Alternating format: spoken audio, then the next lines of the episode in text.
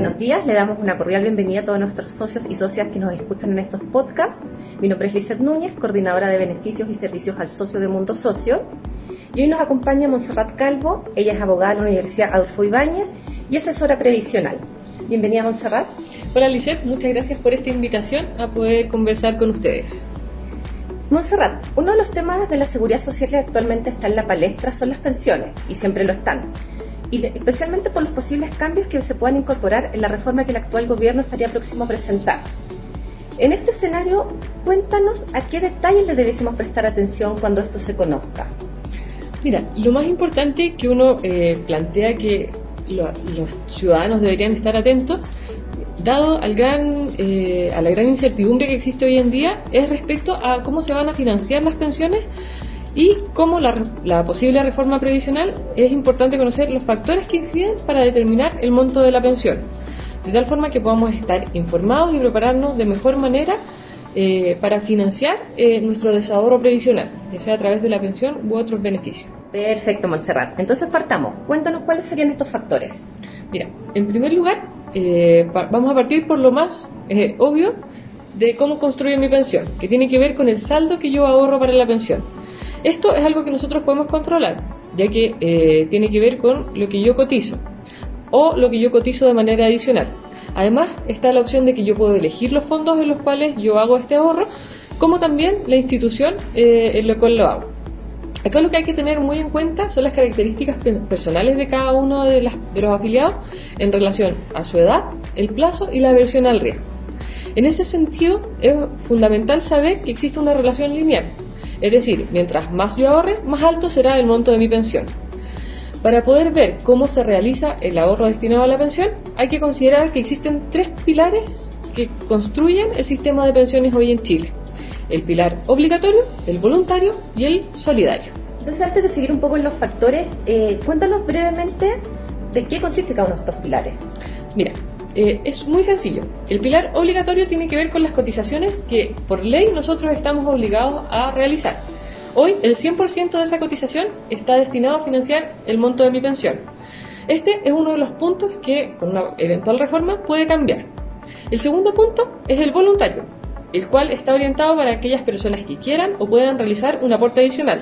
Este ahorro adicional está asociado a bonificaciones del Estado o beneficios tributarios, dependiendo de la opción que yo elija.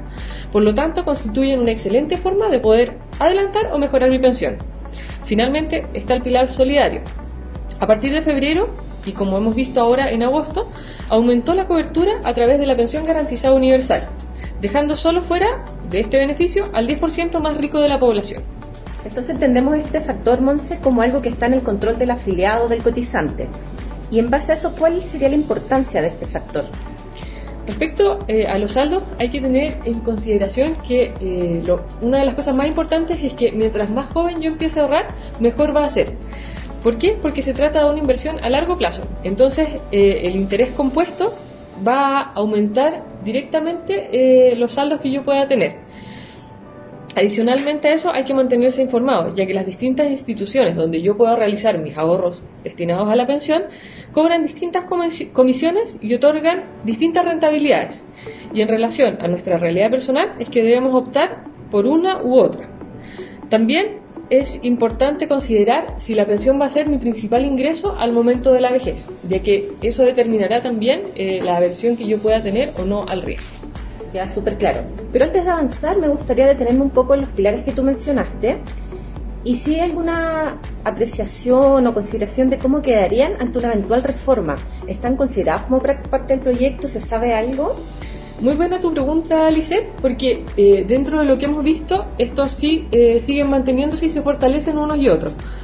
En primer lugar, respecto del pilar obligatorio, está el aumento de la cotización de un 10 a un 16% donde eh, este 6% adicional no sabemos todavía eh, si va a ser de la cuenta del afiliado o bien va a ir a un fondo común.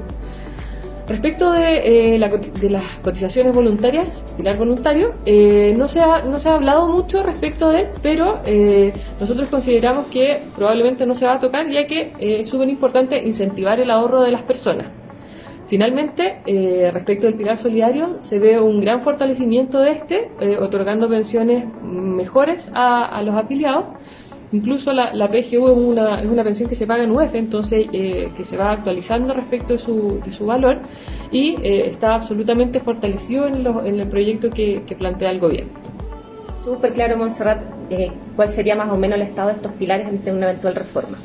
Entonces sigamos y cuéntanos cuál sería este segundo factor a considerar que tú no estás mencionando. Mira, el segundo factor que tiene relación con el monto de la pensión que yo voy a tener tiene que ver con quiénes y qué relación tienen conmigo los posibles beneficiarios de pensión. ¿Quiénes serían estos beneficiarios? Los beneficiarios de pensión establecidos por el decreto ley 3500 son, en primer lugar, el o la cónyuge, en segundo lugar, el conviviente civil, ¿Debe, ¿Debe haber un vínculo legal de por medio o puede ser, por ejemplo, mi pareja de hace 10 años, pero con el cual no tenemos un acuerdo de unión civil, no estamos casados? Muy buena pregunta. Es muy importante que este acuerdo de unión civil sea a través del registro civil con una unión legal, ya que de esa manera se reconocen estos derechos de pensiones eh, mutuas entre los convivientes. También lo son los hijos, cumpliendo los requisitos que establece la, la ley hasta eh, los 24 años e incluso los hijos eh, inválidos. También lo serán eh, la madre o el padre de hijo de filiación no matrimonial y, a falta de todos los anteriores, los padres cuando sean beneficiarios de asignaciones. También es muy importante respecto a los beneficiarios de pensión las edades que tenga este grupo familiar, ya que si es un grupo familiar más joven, será más caro financiar una UF de pensión. Es importante dar a conocer, en relación a esto, el seguro de invalidez y sobrevivencia, que es una parte fundamental del sistema previsional, donde los beneficiarios de pensión de un afiliado, en caso de muerte o invalidez de este, también eh, incidirán en la cobertura que tenga por el seguro de invalidez y sobrevivencia.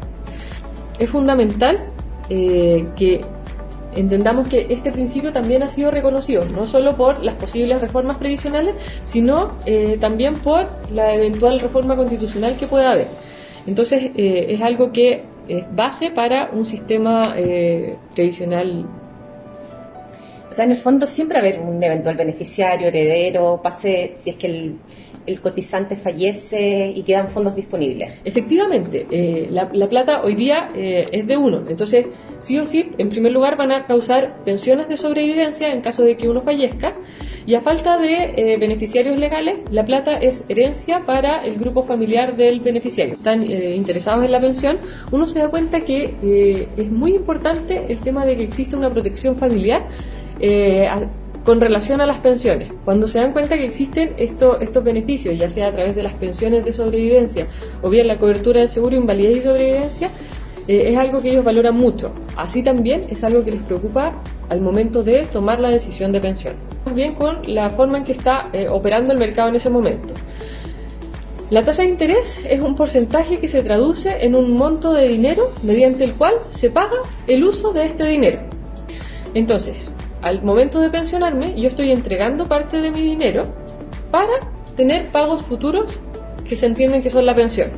Entonces, mientras más alta sea la tasa, mayor será el monto que a mí me van a pagar por mi saldo, por ende, mayor será mi pensión. Esto opera exactamente al revés de cómo operan los créditos hipotecarios, donde uno pide dinero prestado y eh, uno tiene que pagar una tasa de interés. La tasa de interés también es muy importante señalar que varía eh, en las distintas modalidades de pensión y finalmente, como dijimos, afectará el monto que yo tenga de pensión. Con esto que nos cuentas de este factor que claramente depende 100% eh, del mercado y considerando el actual escenario económico que estamos viviendo, no solo como país, sino que también a nivel mundial, ¿es la inflación un tema del que debamos preocuparnos? Y si es así, ¿a qué nos recomiendas que debamos ponerle atención?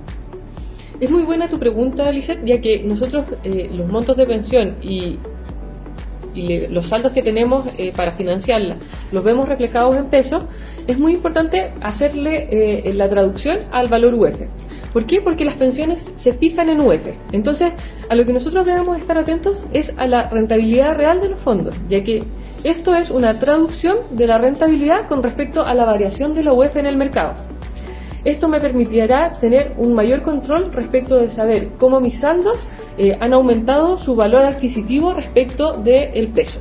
Eh, considerarlos como beneficiarios de pensión y eh, las tasas de interés como un factor determinante del monto de pensión que yo voy a tener. Entonces, es muy importante considerar que finalmente el, ahorro que yo pueda hacer respecto de mis saldos, eh, que sea sistemático, que yo mejore las condiciones laborales para las personas, van a permitir que se obtengan mejores pensiones para todos los, chilenos. Entonces, eh, sí es algo que nosotros vamos a ver en, la discusión previsional y, que tenemos que estar muy atentos a que, a que así sea, ya que es la única forma que podemos obtener eh, un financiamiento de las pensiones sostenible en el tiempo. Te agradecemos el tiempo y los dejamos a todos invitados a acercarse a nuestro equipo en caso de requerir una asesoría mucho más personalizada. Gracias, Montserrat. Muchas gracias, Lizeth, que estés muy bien. Muchas gracias a todas las personas de Mundo Socio.